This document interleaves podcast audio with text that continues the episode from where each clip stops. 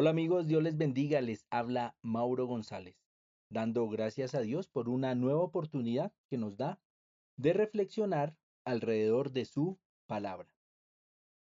Creo firmemente en el poder de Dios, en su soberanía. Creo en su amor y dedicación a nosotros. Eso me anima a creer en la oración, porque es la manera que Él estableció para comunicarnos y hacerle saber lo que nuestro corazón desea. Jesús, el Hijo de Dios, era un hombre de oración. También creo en la oración comunitaria. Y en este caso, por el tema que nos ocupa, la familia, creo precisamente en la oración en familia. Creo sin lugar a dudas que un gran motivo de nuestra oración es precisamente ella. De hecho, difícilmente recuerdo el último día que haya olvidado orar por mis hijos. Todos los días lo hago. También oramos con mi esposa, el uno por el otro. Como también creo que cuando oramos, obviamente pedimos por el bienestar de ellos, porque los amamos. Teniendo esto en tu mente, quiero pedirte un favor que detengas todos tus pensamientos periféricos para hacerte una pregunta. Pregunta que acompañaré de una condición. Tu respuesta no puede ser o estar relacionada con algo material. Antes de hacer la pregunta, quiero que juntos leamos la palabra de Dios. Vamos a leer la carta de Santiago, capítulo 4, verso 1 al 10. Abro comillas. ¿De dónde vienen las guerras y las peleas entre ustedes? ¿Acaso no vienen de sus pasiones las cuales luchan dentro de ustedes mismos? Si ustedes desean algo y no lo obtienen, entonces matan. Si arden de envidia y no consiguen lo que desean, entonces discuten y luchan.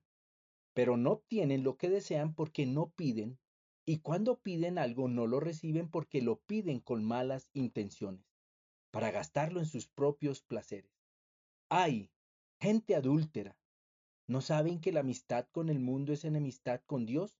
Todo aquel que quiera ser amigo del mundo se declara enemigo de Dios.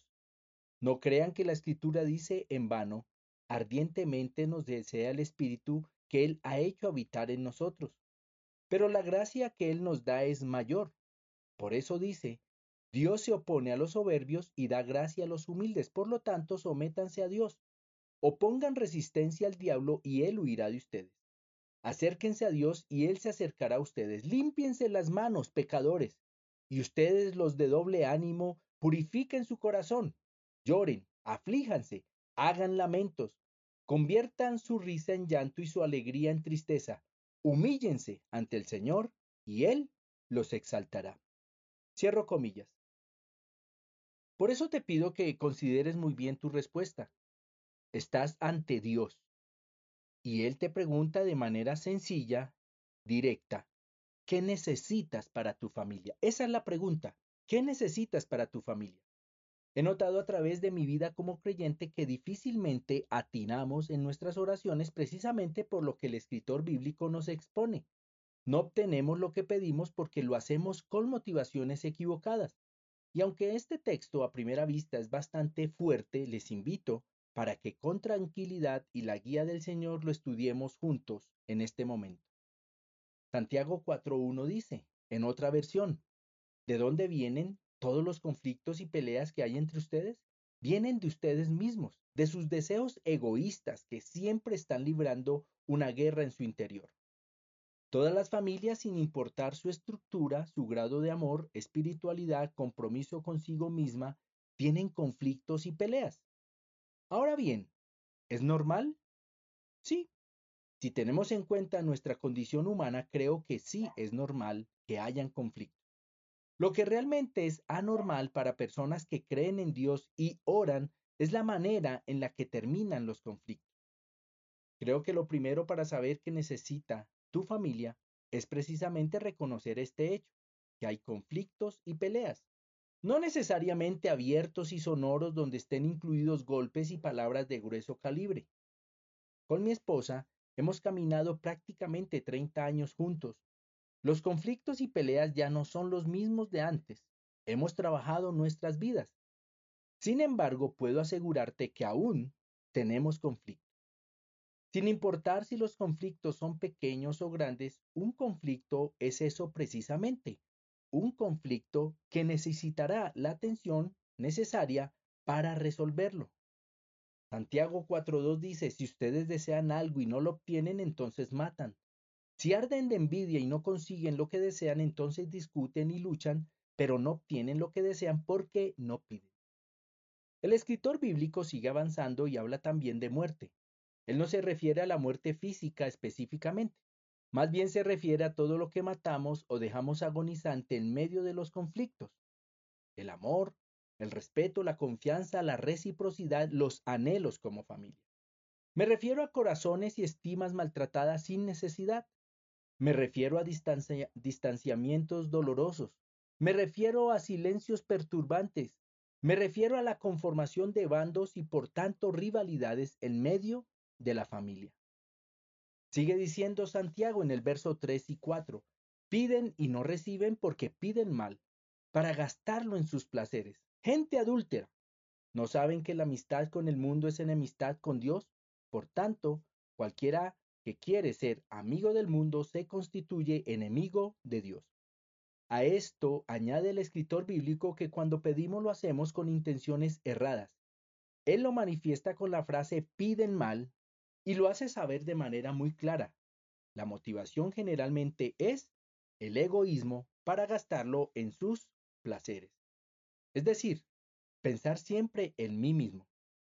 El egoísmo es uno de los mayores enemigos de la familia, porque precisamente el amor de familia debe ser sacrificial. En quien menos debiera pensar yo es en mí mismo. Por eso difícilmente se solucionan los conflictos cuando el egoísmo está presente. Y difícilmente atinaremos a lo que nuestra familia realmente necesita porque no estamos pensando en el otro. Santiago habla de gente adúltera, apuntando a esa amistad que algunos pretenden mantener con Dios y con el mundo al mismo tiempo. Eso distorsiona la naturaleza de nuestra relación con Dios, es decir, cambiamos, alteramos esa relación que debiera ser la que más atesoramos y cuidamos. Al hacerlo, por obvias razones, al orar y pedir, no tendremos la claridad suficiente mucho menos la disposición y sensibilidad para escuchar la voz de Dios, que en últimas es la que sabe lo que realmente mi familia necesita. Amós, el libro de Amós, capítulo 3, verso 3 dice, ¿andarán dos juntos a menos que se pongan de acuerdo? Aunque suene increíble, Dios necesita que estemos de acuerdo con Él. Para que eso suceda necesitamos conocer su voluntad. Reitero, su voluntad respecto a nuestra familia. El verso 5 y 7 de este capítulo 4 de Santiago dice, ¿creen que es en vano lo que dice la escritura? Pues da a entender que el espíritu humano que Él puso en nosotros tiende hacia los malos deseos, pero el generoso amor que Dios nos da es aún más fuerte. Por eso la escritura dice, Dios rechaza a los orgullosos, pero es bueno con los humildes. Así que entréguense a Dios, resistan al diablo y el diablo oirá de ustedes quiero ir un poco más allá de la reiteración que hace el escritor bíblico al hacernos saber que tendemos hacia los malos deseos. El escritor bíblico pasa a otro escenario, hablándonos del amor de Dios por nosotros, dejándonos claro que la mayor motivación de Dios es precisamente ese amor que una vez aceptado con alegría nos ayudará a caminar en la senda de la voluntad de Dios. Y a su vez haciéndonos saber que cuando somos humildes, es decir, cero egoísmo, cuando nuestra vida es una entregada a Dios, una que resiste lo que el diablo ofrece a través del mundo, lo que nosotros llamamos tentaciones, el diablo y toda su influencia sin lugar a dudas huirá de nosotros, dejando así un escenario de claridad, de sensatez, de sabiduría en el que estaremos solo bajo la vivificante influencia de Dios, que nos llevará a pedir lo que realmente nuestra familia necesita.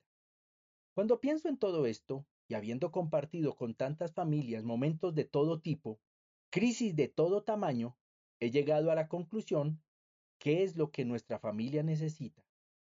Y primero, son cosas que están a nuestro alcance y a su vez cosas que podemos hacer. Solo pongo un pequeño ejemplo. Quizá tú crees que lo que más haría feliz a tu familia es tener un plan de Internet con una gran capacidad, cuando lo que realmente necesita tu familia es a una persona que eres tú con una gran capacidad para saber escuchar. Muchos seguimos creyendo, diría demasiados, que lo que nuestra familia más necesita es una alacena repleta de alimentos, cuando en realidad están desnutridos emocionalmente porque no queremos desarrollar nuestras capacidades afectivas. Con estos dos pequeños ejemplos, quiero nuevamente reiterar la pregunta. ¿Qué necesita tu familia? ¿Realmente qué necesita tu familia? Un abrazo, Dios te bendiga y hasta la próxima.